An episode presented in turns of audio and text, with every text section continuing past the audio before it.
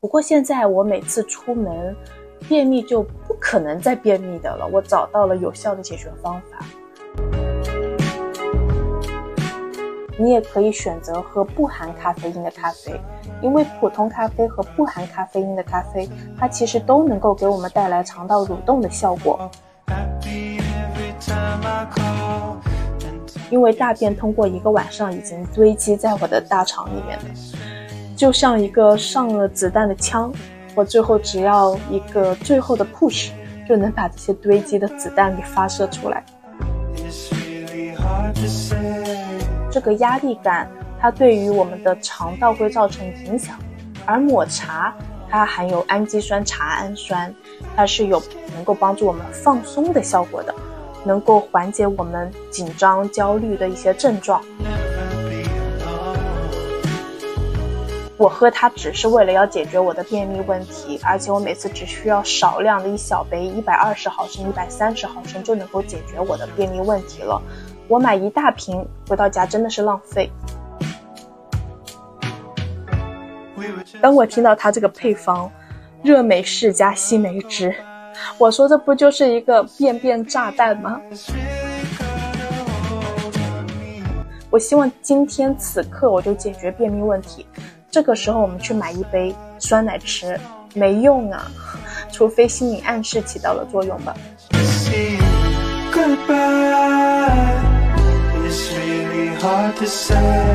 Hello，大家好，欢迎大家收听营养不营养播客栏目。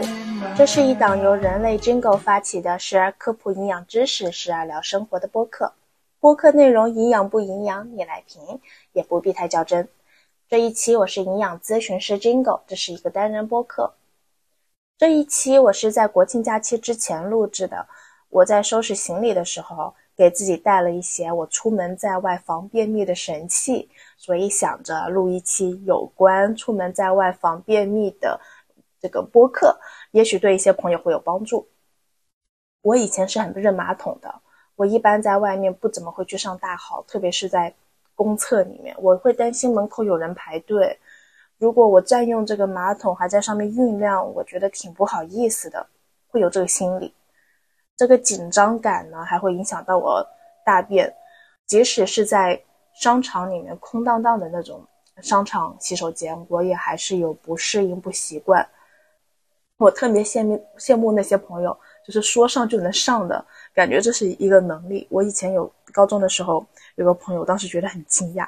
我们一起去喝早茶的时候，然后他说他吃完这一口，他要去上大号，然后我很惊讶，跟他说：“我说上大号不需要酝酿的吗？”他说：“对啊，去了就蹲下，噗就上出来了，然后就就就像跟上小便一样啊。”我就觉得很惊讶，我就是对我来说，上大便跟上小便是完全是两回事。果真，然后他吃完这一口，然后他又去厕所，五分钟之内就回来了，我就觉得好神奇，因为我觉得大便至少好像要超过五分钟吧。除了出门在外上厕所的问题，我以前旅行前便秘问题也是一个我可以预见的一个头疼的事情。因为旅游嘛，日我们的日常作息是被打乱了，有时候需要赶早出门去做一些活动，早上有安排，早上是没有时间起来在马桶上酝酿的，特别是早起了，感觉我们的嗯身体还没有运转起来，感觉我们的肠道还没有开始蠕动，然后这个时候就匆匆忙忙的要出门了，和正常的生活节奏就不同了嘛，而且我们换了新的环境，呃新的马桶，这特别容易让我便秘。而便秘问题，在外面旅行的时候，就其实是一个很大的累赘，会觉得肚子总是沉甸甸的，而且注意力总会在啊，我便秘了这件事情，我还没有上厕所这件事情上面，就是想去上洗手间，但是又上不出来，不管酝酿多久，肚子有时候还会胀气，还多屁，都挺尴尬的。这个时候便秘的感觉就很像。有无数的蚂蚁在我的心口爬，就很难受，很难受。身体不适就耽误事嘛。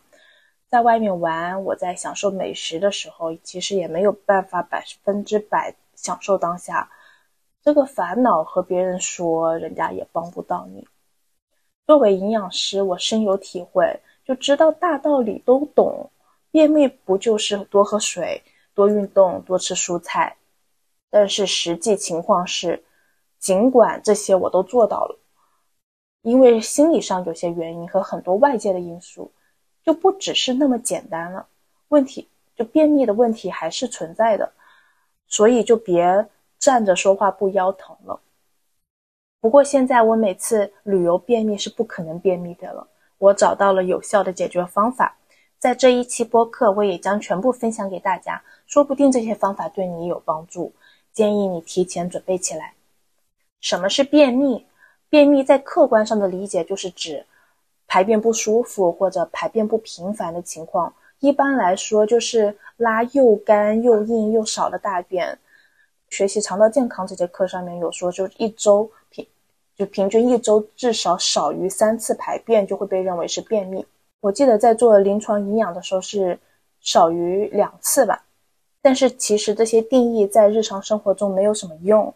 当你感觉到便秘的时候，你一定知道自己是便秘不舒服了，而且每个人的情况不同嘛。像我如果两天没有大便，在诊断中来说我还不到便秘的程度，但是对于我来说就是很不舒服了。我可能不能用便秘这个词，就是我没大出便我不舒服，这就是我当下要解决的问题。所以别管算不算是便秘了，任何有关排便让你觉得不舒服的，就是需要干预了，需要找一个有效的解决方法。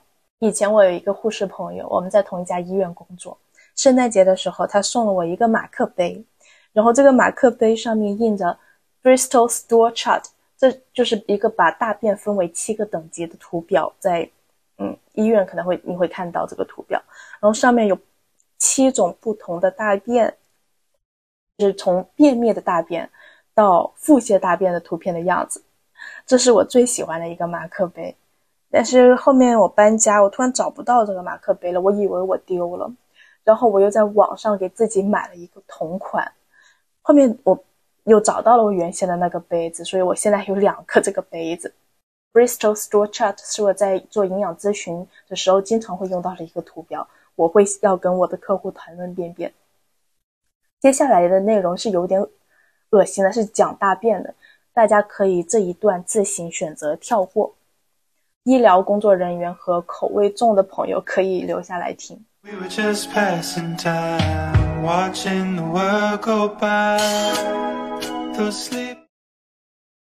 Bristol Stool Chart 上面。大便第一种类型呢，是属于兔子屎一样的，就是一粒一粒、一块一块的，不能说是块吧，就是一粒一粒的，就像仙丹小药丸一样的。这就是又硬又干的大便的样子，像小坚果一样的。这种大便它很难从肠道中排出来，拉这种屎会让屁屁很疼，还要那种憋红的脸，很用力的，嗯，才能拉出来的。甚至有时候还会卡在菊花那，你别想了，想了恶心。这是便秘的大便。第二种大便呢，它虽然是一条，但是上面也有一块一块的这种像小山坡一样的凸起来的，也是很干巴的、皱巴巴的。这个也是属于便秘的大便，它是一节一节的。第三种大便呢，它是长条的，上面的样子就像，嗯。也像是干枯的大地，但是没有第二种那么严重。它不是一块一块的，只是表皮有些干燥。它不属于便秘的大便，它就是算是正常的大便。大便上面看觉有一点小裂痕，它是属于正常的大便。第四种大便呢，就是一条很顺滑的，像香蕉一样的，表皮是很光滑的，像香蕉又像蛇，这是正常的大便。健康的大便的样子。第五种大便呢，它是一块一块的，但是是软的，这是有一些腹泻的大便。这个大便一块一块的，外面那一圈还呈透明的样子，有点水糊糊的感觉。我在和小朋友患者沟通的时候，我会问他们，如果他们说腹泻，说拉肚子，我会问他们，那大便是不是像飘在水面上的小岛一样？通常小朋友能够理解。第五种大便呢，它就是拉稀了，是那种一块一块的软软泥巴一样的，嗯，拉到马桶里面，它就全部都糊在一起了。嗯，在一一到马桶中遇到水它会化开的这种。第七种大便呢，就是水大便，就有点像是喷射的水枪。所以从第一种到第二种大便，它是属于便秘大便；到第六种、第七种就是严重腹泻的大便了。我觉得这个，嗯，马克杯，这是我当时收到最喜欢的一个礼物了。我完全不建议用它喝水，但其实通常我是用它来喝咖啡的。喝咖啡能够帮助我缓解便秘，这个我一会会详细来介绍。因为本来这个 Bristol Stool Chart 就是放在我办公桌上面的。我有时候在办公桌上面吃饭，呃，喝水这些我完全不介意，就方便我给患者进行营养咨询的时候，随手能够指给他们，跟他们沟通你的大便情况是什么样的，上厕所情况怎么样的。我会让我的患者去观察一下最近自己尿液的颜色，观察自己大便大便的情况。对，没有错。我跟患者咨询的时候，我会建议他们在上完厕所。之上完厕所之后，不要急着冲水，回头看一下，或低头看一下你的尿液的颜色，这能够说明你是不是缺水了。看尿液的颜色，如果你的尿液是苹果汁的颜色，说明你缺水了；如果是柠檬汁的颜色，说明你的水分补充的还不错。大便的情况也能够了解到你的肠道健康。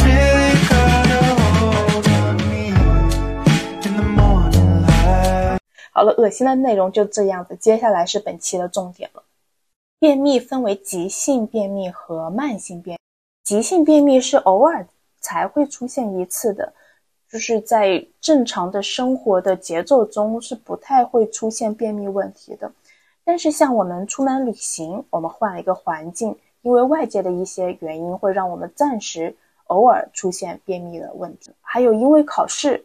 如果我们准备一个重要的考试，准备一个 presentation，准备一个工作面试，这些事件给我们带来紧张的情绪，也可能会让我们便秘。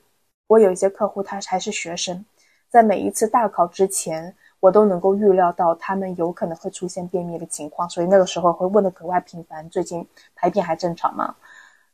嗯，最近饮食还正常吗？最近嗯有没有便秘？有时候有些人因为紧张还可能会腹泻，就每个人情况不同啊。但是出门在外便秘的情况会比较多。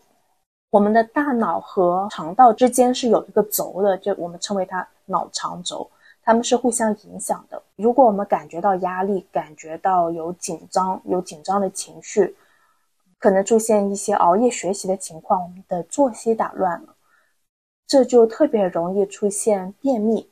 这些都是属于急性便秘。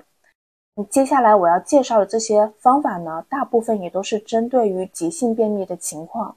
慢性便便秘指的是我们存在一些肠道疾病的问题，比如肠易激综合症，嗯，还有厌食症，其他肠道问题，还有一些嗯相关的疾病，我们吃一些止痛片，阿尔兹海默症，老年的这个肌肉下降导致的一些疾病，然后影响的便秘。这些属于慢性便秘。随着我们年纪增长，特别是中老年人，我们的身体肌肉含量是下降的，肠道蠕动的能力也会随之下降，就更容易出现长期便秘。好了，后面我就是要开始介绍这些小工具、小方法了。第一个要介绍的噗噗好伙伴是热美式，要美式咖啡，而且是要热的。我自己是一个重度咖啡爱好者，我从大学开始就平均每天要喝两杯咖啡，有时候会喝三杯，工作量大的时候会喝三杯。我每一天都是需要喝一杯咖啡来唤醒我，开启我的一天的，所以我家总是有咖啡机。读书的时候家里就有咖啡机，从胶囊咖啡到意式咖啡，后面还买了自己那种手冲咖啡的工具。现在家里是有意式咖啡，有。呃，土耳其咖啡，还有那种摩卡咖啡壶，就是家里咖啡工具是绝对足够的。我现在还会经常自己做手冲咖啡包。每天早上起来第一件事情，我会想要打开咖啡机，然后给自己弄一杯美式咖啡慢慢喝，然后再去上厕所。我有时候赶时间，我会坐在马桶上面喝咖啡，一边酝酿一边喝。这听起来可能有点恶恶心，但是其实我是很注意卫生的，我要给自己解释一下，我的杯子都是有仔细清洗和消毒的，而且我每次冲厕所的时候都是把马桶盖盖上了之后才冲的。这里解释也是大家强行解释一下，我没有那么恶心。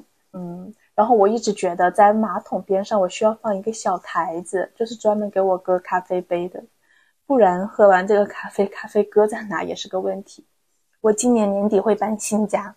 我一定会给自己安排一个在马桶旁边会放一个小台子，就是给我足够这个小台子给我足够放咖啡杯的就够了。出门旅行，我订酒店的时候会看一下这个酒店它有没有配咖啡机在房间的。如果有咖啡机在房间，会方便很多嘛。一般酒店的咖啡机都是那种胶囊咖啡。我在 check in 之后，我会到房间看看他给了我先给了我几个胶囊。一般他会给四个，就是两个是含有咖啡因的正常咖啡胶囊，两个是不含咖啡因的。我一般会习惯性给前台打电话，让他再多给我多送几个胶囊咖啡，不然明天早上我要喝的时候他再送，我怕等太久。我早上洗完澡之后，我会喝至少两个这个胶囊咖啡冲的，呃，这个咖啡，我一般就不会再额外的加水了，就直接打两个胶囊咖啡。如果去一些旅游的地方，条件没得选，酒店里面没有咖啡机，我也会自己带手冲咖啡。我家里有做手冲咖啡的所有材料包，有手冲咖啡的滤纸，外包装的这个牛皮纸袋，还有封口机器，家里都有。旅行的时候，我一般就以防万一，会给自己多带几包这个手冲咖啡。喝咖啡是非常有效，能够刺激我去上厕所的。大便其实它是一个需要肠道肌肉配合的一个工作。我们能大便出来，就是我们的肠道中的肌肉层它在收缩，它能将大便推向结肠，通过弯曲的肠道到达我们的菊花口。在医学术语中，我们叫它肠道蠕动。你也可能经常听到这个词“肠道蠕动”。这个蠕动就是肠道在做波浪状的肌肉运动。因为我对咖啡因没有那么敏感，它不会影响我睡眠，所以一般我会多喝两杯。如果你对咖啡因很敏感，喝了咖啡晚上会睡不着，对咖啡因不耐受的话，你也可以选择喝不含咖啡因的咖啡。因为普通咖啡和不含咖啡因的咖啡，它其实都能够给我们带来肠道蠕动的效果。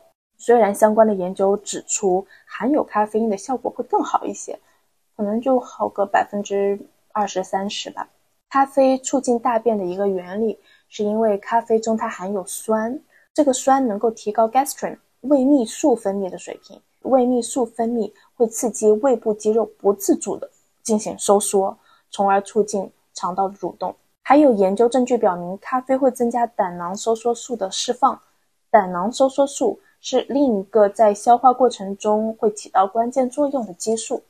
有些朋友和我一样，早上起来第一件事情是去弄咖啡。这对于习惯早上喝咖啡的朋友，和对于早上习惯上厕所的朋友来说是挺方便的，因为我们的肠道在一天的早些时候，是早上上午会更加敏感，也更加容易运动起来。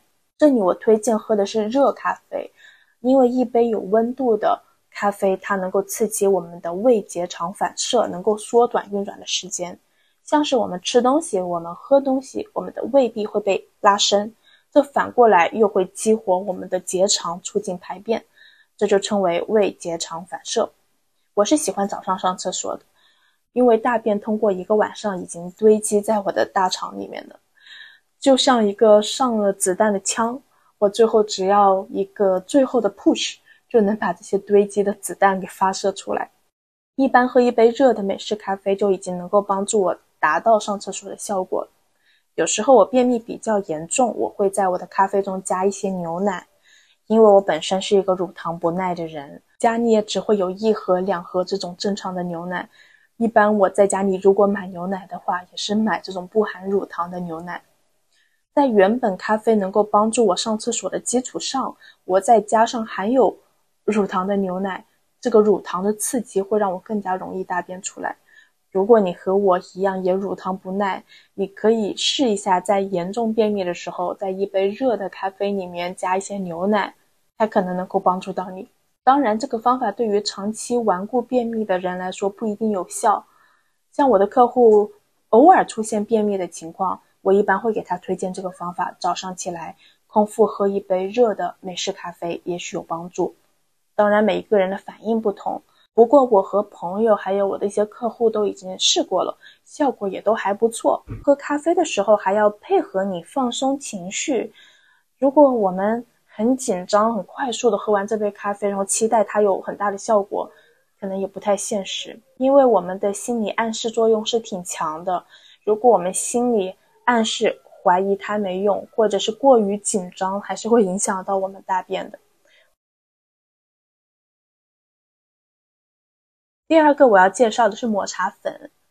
刚才介绍的是喝咖啡有助于促进我们排便，这对于 coffee person 喝咖啡的人来说是一件很容易的事情，很好接受的事情。但是对于 tea person 喝茶的人来说的话，那可能还是一个挑战，就是不太喜欢喝咖啡。这就跟我们吃甜豆花还是吃咸豆花，dog person 还是 cat person 是两个完全不。不同派别的人喝咖啡还是喝茶，是我们不同的选择。就像是我是属于 coffee person，我很喜欢喝咖啡。乔治先生他在早期的时候，他是完全不喜欢喝咖啡的，他只喝茶，每天喝很多茶。所以，如果你是喝茶的人，平时不怎么喝咖啡，刚刚这个方法对于你来说可能也不那么适用。我们在饮食上解决问题的方法通常是有很多的。我们要选择一个自己适合的、愿意去尝试的、使用起来舒服的。我们不太能接受喝咖啡，我们还有其他的方法。这里跟大家介绍的就是抹茶粉，这是我在服务一个客户的过程中发现的。是这个客户他告诉我，他喝抹茶是有对他有帮助的。他本身他是个喝茶的人，他不喜欢喝咖啡。嗯，有段时间他出现了便秘的问题，然后我也是给他先推荐喝热美式。首先，他是不喜欢喝咖啡的，平时喝茶比较多。然后，他也听我的建议去试了热美式，但是对于他来说没有效果。后面他自己尝试了喝抹茶，然后跟我反馈说喝抹茶是有效的。我那时候问他：“你抹茶粉是在哪里买的？”我想要看一下成分，因为我听他说他用抹茶粉，我第一个想到的是市面上那种青汁、绿汁抹茶饮品。卖的是一种产品，通常这个产品的广告宣传中会宣传它的通便能力有多强，但是有一些不良心的商家会为了保证这个宣传的神奇通便效果，会在这个产品里面加一些泻药的成分。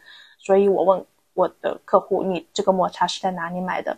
后面他跟我说，他是点了那一点点奶茶，一点点奶茶是有纯抹茶的。然后他去下单的时候，备注只要抹茶粉，然后给他配一杯水就好了。这样的外送一点点也会送。然后我就去看了一下，研究一下为什么喝抹茶粉也是有一样的效果。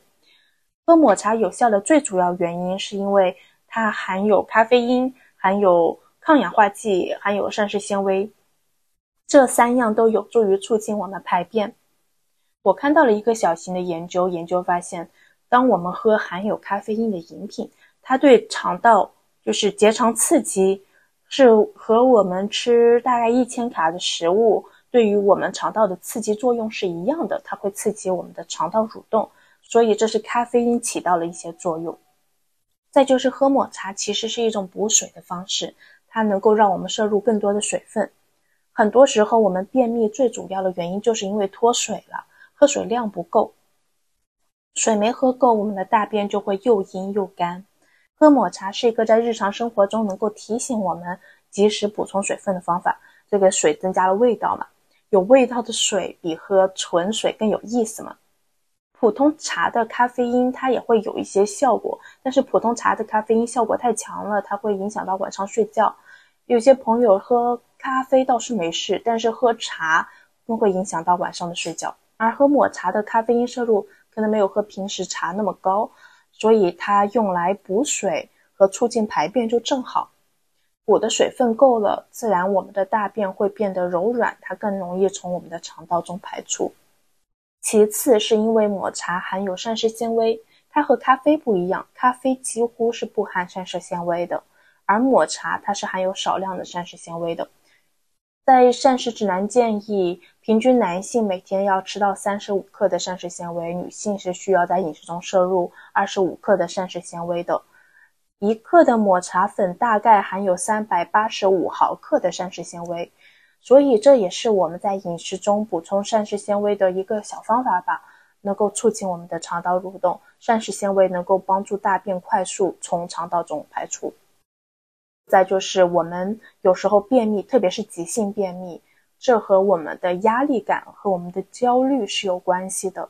从脑肠轴来看，这个压力感它对于我们的肠道会造成影响。而抹茶它含有氨基酸茶氨酸，它是有能够帮助我们放松的效果的，能够缓解我们紧张焦虑的一些症状，帮助肠道能够正常的运转。所以如果你也有便秘的烦恼，我们可以在出行前给自己带一些抹茶粉。刚刚我不是也介绍了吗？外卖就能够买得到。建议不要买那些标注促进排便或者是缓解便秘的抹茶产品或者青汁，因为它很有可能含有泻药，但是没有标注出来。我们就买纯抹茶粉就好了。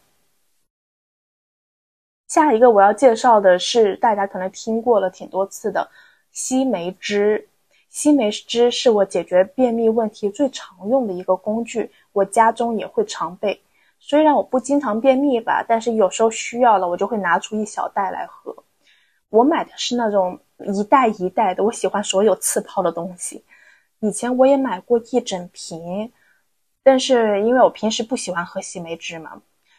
我喝它只是为了要解决我的便秘问题，而且我每次只需要少量的一小杯，一百二十毫升、一百三十毫升就能够解决我的便秘问题了。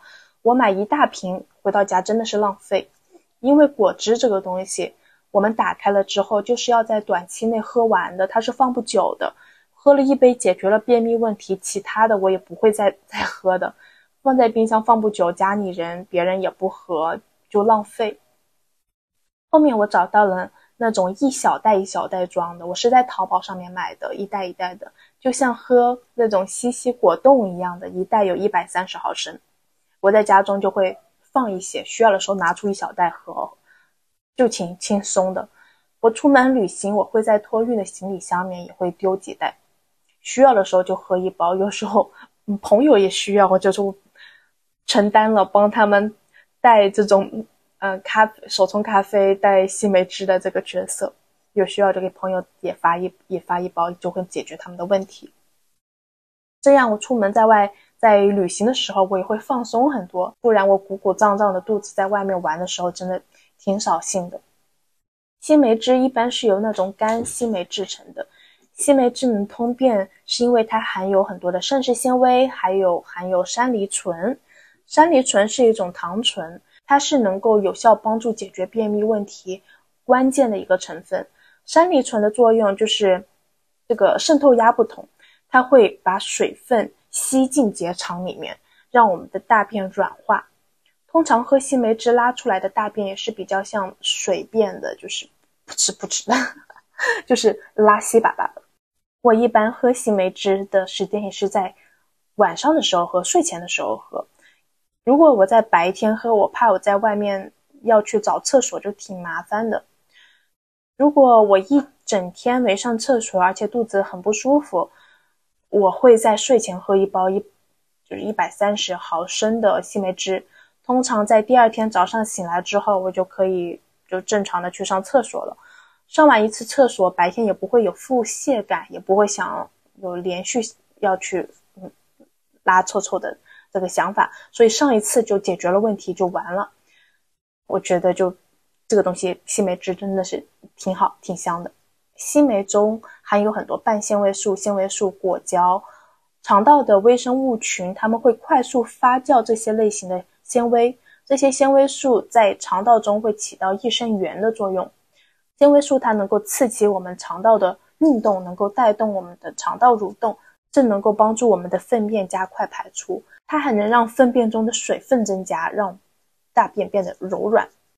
所以，如果你们在出行前现在还来得及，可以在网上下单买这种一包一包的西梅汁，我觉得比较实用。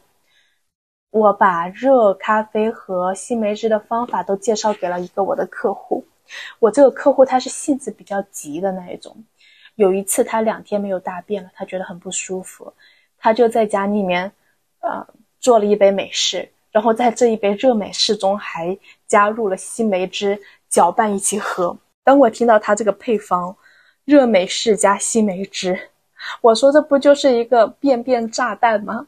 后面他跟我反馈。他说：“真的，他喝了美式加西梅汁之后，就快速的冲到厕所去了，绝对是一个便便炸弹。”后面他发现，其实单一的喝美式咖啡，或者是单一喝西梅汁，都能够帮助他解决这个便秘的问题，都能够帮助他上厕所，所以也不需要美式加西梅汁这样子的强效剂了。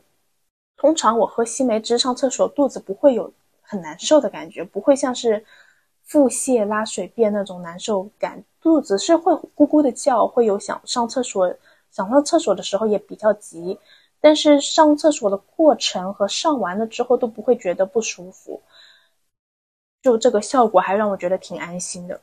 只要你想上厕所的时候，你不用憋着，因为憋着就挺难受的嘛。所以我的经验也是建议大家可以晚上喝，然后早上起来上厕所，给自己早上预留半个小时，能在厕所上面拉干净。以上三个方法是我觉得还挺有用的了，然后我再给大家介绍一些没用的方法吧，说说那些我经常听到但是实际没有什么帮助的方法吧。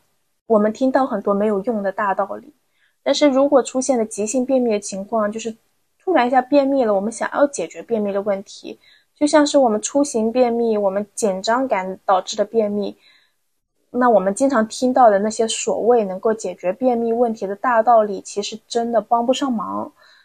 我们知道便秘就是要多喝水、多吃蔬菜、多运动嘛，但是真的在我们需要解决当下便秘问题的时候，这些方法真不一定有帮助，或者说效果不是那么立竿见影吧。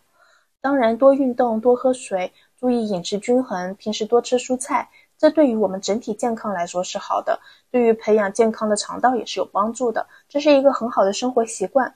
但是如果它不能解决当下的烦恼，我们现在猛吃蔬菜可能也不一定有帮助。我在网上也看到了一些方法，我在做私人营养咨询工作的经验中有发现，这些经常听到的方式其实挺耽误人的。还有就是我听到像便秘的就是酸奶。怎么说呢？我对酸奶是持一个中立的态度。酸奶它是一个挺好的东西，它能够帮助我们补钙，能够补蛋白质，还能够补充益生菌。在日常饮食中搭配酸奶，它也是挺好的，对于我们的抵抗力、肠道菌群都是有帮助的。但是如果出现了急性便秘的情况，在外面旅游便秘了，或者第二天我是想要轻装上阵的，想要这一天就把。那个屎粑粑给拉掉，明天就不要有这么大负担。我希望今天此刻我就解决便秘问题。这个时候我们去买一杯酸奶吃没用啊，除非心理暗示起到了作用吧。因为我们的肠道环境不是一下子就能被一杯酸奶所影响的，不是一瓶酸奶就能够让我们快速大便出来的。嗯，我只能说，大部分人，大部分我接触的朋友来说，都跟我反馈。酸奶的帮助并不大，除非我们吃掉了一个坏了的酸奶。我们可能在超市买了一个放在冰柜的酸奶，然后回到酒店发现这个酒店的冰箱不智能，然后在室温下放的时间太长了，它变质了，吃了之后闹肚子了，会让你去上厕所，那这可能让你大便的。不过这也不健康啊，伤身体啊。再就是吃西梅干，或者是吃西梅这个水果，我觉得它们的效果没有像西梅汁那么有保证。有时候吃西梅干或者是吃西梅这个水果，只会让肚子咕咕叫，会多屁，腹胀也会显得挺严重的，但是就挺难大便出来的。这可能是我们水分没有补充够，也许我们。吃西梅、吃水果、吃西梅干的时候，搭配的多喝一些水，那可能是有帮助的。我还看到一些地方建议，如果便秘了，就多吃一些豆类的食物，在概念上面也比较好理解，补充膳食纤维嘛。但是吃豆子的实际情况可能是让我们肚子胀得更厉害，会多屁，但是还是大便不出来。还有另外一个建议，我也看到也是没有什么用的，就是多吃坚果，原理也是一样。坚果它能够给我们补充膳食纤维，还有健康的油脂。但是我们为了解决便秘，吃一大把或者吃很多的坚果，吃多了也会让我们容易发胖啊。它的热量是它的能量是比较高的，而且一捧坚果吃下去的膳食纤维量也未必足够，能够促进你大便快速从肠道中排出的。而且我们急性便秘，有时候我们吃的蔬菜还真不少，我们的膳食纤维摄入的也真不少。我们如果膳食纤维是补充够了，水也喝够了，可能不只是膳食纤维和水的问题，我们就需要一些小帮手 push 一下我们的大便，就像是西梅汁通过渗透压的方式，能让结肠有更多的那个水样的大便，或刺激它快速的肠道蠕动，帮助我们排便，或者是像喝抹茶有咖啡因的加持和。咖啡有咖啡中这个酸的加持，能够让我们就是一个 push 的小帮手，能够帮我们把大便给推出来。所以坚果我也是持中立的态度的。那这里我已经说了急性便秘，那我也来浅浅的介绍一下慢性便秘吧。慢性特发性便秘 （CIC） 和便秘为主的肠易激综合症 （IBS） 是慢性便秘的两个主要的形式。大家可能认为腹泻比便秘对于患者的影响更大，但是其实上我觉得恰恰相反。当腹泻来的时候，腹泻就是一个很大的问题，而慢性便秘它是一个一直让人觉得不舒服，一整天一整夜都会出现的这个腹胀、腹痛、胀气，会总想上厕所，心里总惦记的这件事情，其实非常影响正常的。生活和社交，它的这个影响是很漫长的，而且便秘会影响一个人的脾气，没拉出屎就会让人觉得很容易觉得不自信，会更容易烦躁，更容易抑郁，还很容易抱怨。